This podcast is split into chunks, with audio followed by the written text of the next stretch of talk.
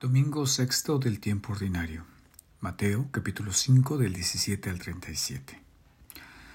Hoy el Evangelio lleva al extremo los mandamientos que hemos recibido de Dios por manos de su siervo Moisés. Jesús no viene a reemplazar los mandamientos, sino a interiorizarlos, a darles su pleno cumplimiento, como dice él. Es decir, la ley de Dios no debe ser asunto de un cumplimiento exterior, sino de un comportamiento interiorizado. Como este mes de febrero se enfatiza la amistad y el amor humano, quisiera hacer hincapié en el sexto mandamiento.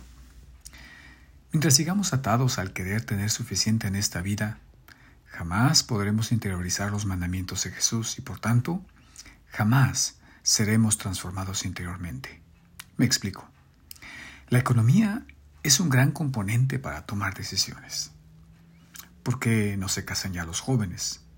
¿Por qué comienzan una vida sexual activa propia del matrimonio y no buscan concretizar su relación?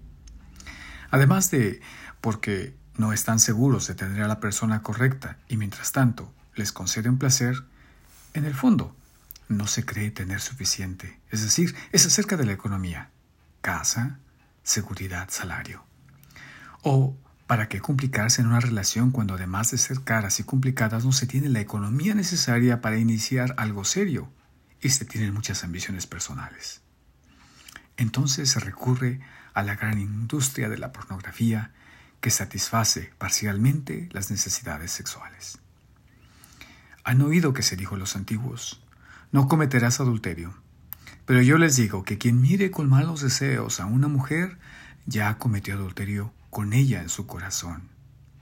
La mejor y la única preparación para el matrimonio es lograr el completo dominio de uno mismo para entonces poder entregarse. Esto solo se obtiene por un camino de negación a sí mismo, de sacrificio, de castidad y pureza. El otro extremo tampoco es sano, la castración de sí mismo, el egoísmo y el miedo a ser lastimado.